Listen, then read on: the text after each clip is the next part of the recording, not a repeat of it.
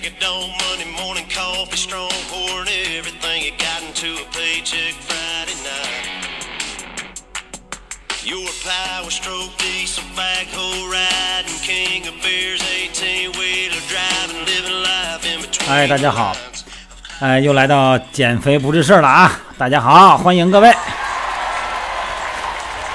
在这个节目的开始呢，首先再次感谢给减肥不是事儿给我打赏的朋友们，再次感谢啊！真的是对我莫大的鼓励，我非常高兴，非常高兴，大家跟上啊，跟上！哎，大这是好事，这个助人为乐嘛，是吧？帮助别人的同时，而自己呢获得极大的快乐，这个不仅是一种美德，而且呢是一种境界的提高。所以说，希望大家呢都积极的跟上啊。话题仍然是减肥，而且呢可以放大一点说，咱们说运动啊。呃，毕竟是干什么吆喝什么嘛。训练营呢，每天呢接到很多电话。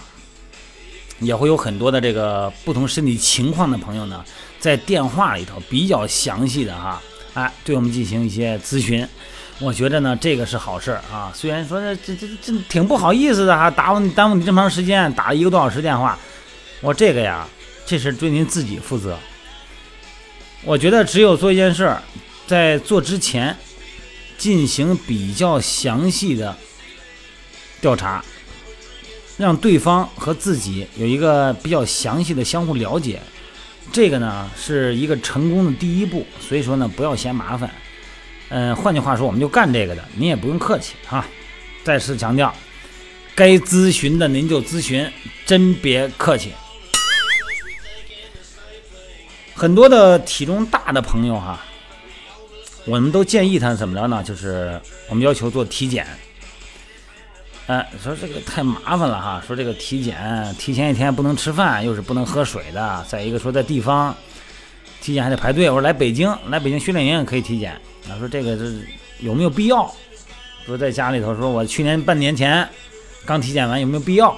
所以这个这期节目呢，我就讲讲为什么肥胖合并慢性病患者啊，参加健身运动、减肥运动之前哈，尤其是运动减肥之前，必须。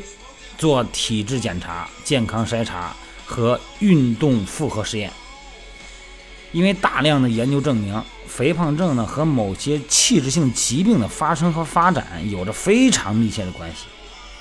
肥胖症患者呢可并发糖尿病、高血压、脂代谢异常、冠心病等相关疾病。那么，肥胖症患者呢在参加运动前呢，应该对身体进行检查，有助于呢咱们在训练的时候哈。一个是了解自己的健康水平，另外一个呢，也确保咱们运动的安全。这一点呢，不能怕麻烦。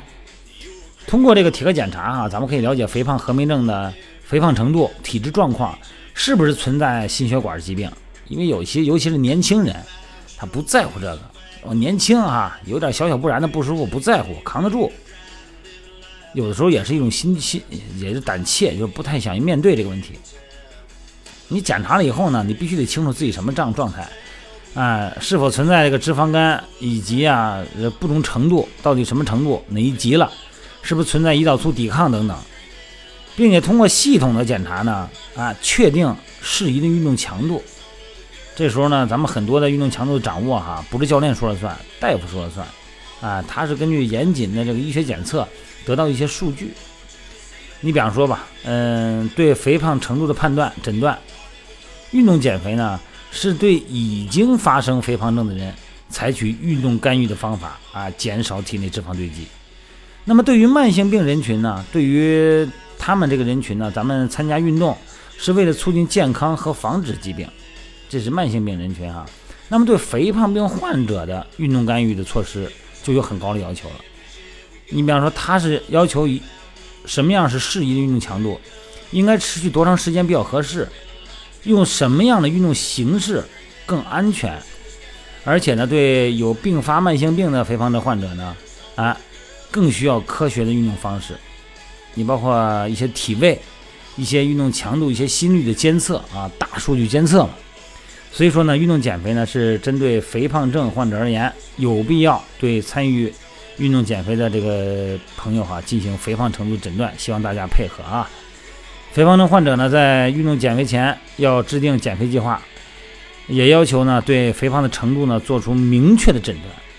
一般咱们常用的诊断呢有这个身高、体重啊、体重指数、维度啊、腰这个腰臀比、体脂率、呃身体的水分，然后瘦体重等等哈。还有基础代谢水平，这都是咱们训练营，呃，用仪器嘛，必须要测出来的。而且呢，咱们要进行监测和跟踪，对大体重的患者哈。体质的第二是体重健康测试，包括什么心率、血压、安静心电图、肺活量、反应时间、柔韧度素质和力量素质等等。第三个呢是常规的血液指标检测，啊，对这个大体重的朋友哈，进行血液生化指标检测，啊，一般早上起来空腹的情况下进行哈。啊，以排除吃吃饭对咱们血指标的影响。一般呢，它包括血常规、空腹血糖、血胰岛素、啊甘油三酯、胆固醇、高密度脂蛋白、低密度脂蛋白这几项啊。当然，也有些是特殊检查，比方说是 B 超，这个呢要判断你的脂肪肝。啊，通过超声心电图可以发现肥胖引起的这个心脏结构有没有什么变化，以及呢心脏周围的脂肪的填塞程度。双能 X 射线扫描确定脂肪分布的特征，所以这些检查非常必要。检查完了以后呢，咱们里里外外的，咱们心里呢有一个制定方案，提供了很重要的依据。健康检查呢是对这个慢性病进行一些系统全面的医学排查。比方说糖尿病患者，除了空腹血糖、空腹胰岛素以外，还得进行糖耐量的实验。啊，通过这个医学检查哈，可以明确这个疾病的程度，对运动呢和饮食的影响啊，实行呢呃调整咱们适时的运动方案和措施。所以说呢，这个运动处方的制定呢，必须得参考慢性病的特点和限制因素。你不能说这个说经验，什么是经验呢？是吧？你说这教练老教练带的队员多，经验丰富，这个经验丰富啊，他有的时候是处理一些特殊问题。还有呢，进行一些心理方面的调整，它靠经验；但是身体方面东西，咱得靠数据，这个不能不能犯这个经验主义，是吧？还有一个就是运动复合实验，这个好像好像咱们好多朋友都不知道哈。你看来的队员第一天来体检完了以后呢，教练呢先不让你进行跟大家一块练，教教练要进行一个跟踪性的复合试验。这个是什么意思啊？就是为了了解啊你在运动的时候这个心肺功能。运动心肺功能啊，是衡量人体在运动时心脏将富含氧气的血液啊泵入动脉，输入到身体各个组织的一个什么指标啊？它包括了心脏、血管、肺以及有氧代谢几个方面的能力。那么通过运动复合实验呢，可以综合评价运动状态下器官系统的整体功能。它是一种评价心肺储备功能和运动耐力的检测方法。慢性病合并症的这个肥胖患者呢，啊，通过这个运动心肺检查哈，可以检测他在不同负荷条件下的生理反应，从而呢，我们可以更客观的啊，可以定量的评价心肺储备功能。我们可以排除这个心血管的疾病，确保在运动的时候呢安全。首先你得安全，你不安全，你练那玩意儿都练出毛病来了，练出事儿来了，那怎么办？对吧？同时呢，也可以为运动处方的设置提供依据。这样可以保证什么呀？就是咱们最终的减肥效果。所以说呢，这个大体重的朋友哈，参加运动减肥的时候，一定要做体格检查。如果你要是嫌麻烦的话，你在家做也行哈，时间充足。但是呢，不能是太久以前的哈，要近期的。然后呢，完了以后呢，把那个检测报告带过来，我们要根据情况啊进行一些运动方案的制定。因为我们每个队员呢都有非常详细的运动档案。啊，包括他每一天的这个训练量、运动强度、出勤率，尤其是呢，有一些这个肥胖合并症的朋友，他有一些更详细的数据监测，甚至于说呢，对一些呃有一些心脑血管啊，确定已经形成疾病的哈，要有一个大数据的二十四小时跟踪检测，这个数据呢，它会反映到我们教练的手机上，因为它是一个连接嘛，这样的话，咱们在训练的时候呢，会更安全。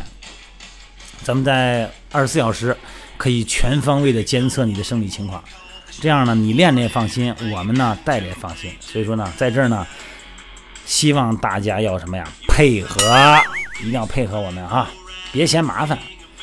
本来减肥呢，它这个过程啊，就是一个挺麻烦的事儿。所以说呢，即便已经这么麻烦了，那就再麻烦点又何妨啊，是吧？好吧，今天也也也唠了十分钟了，好吧，咱们今天就不唠了，咱们该干嘛呢？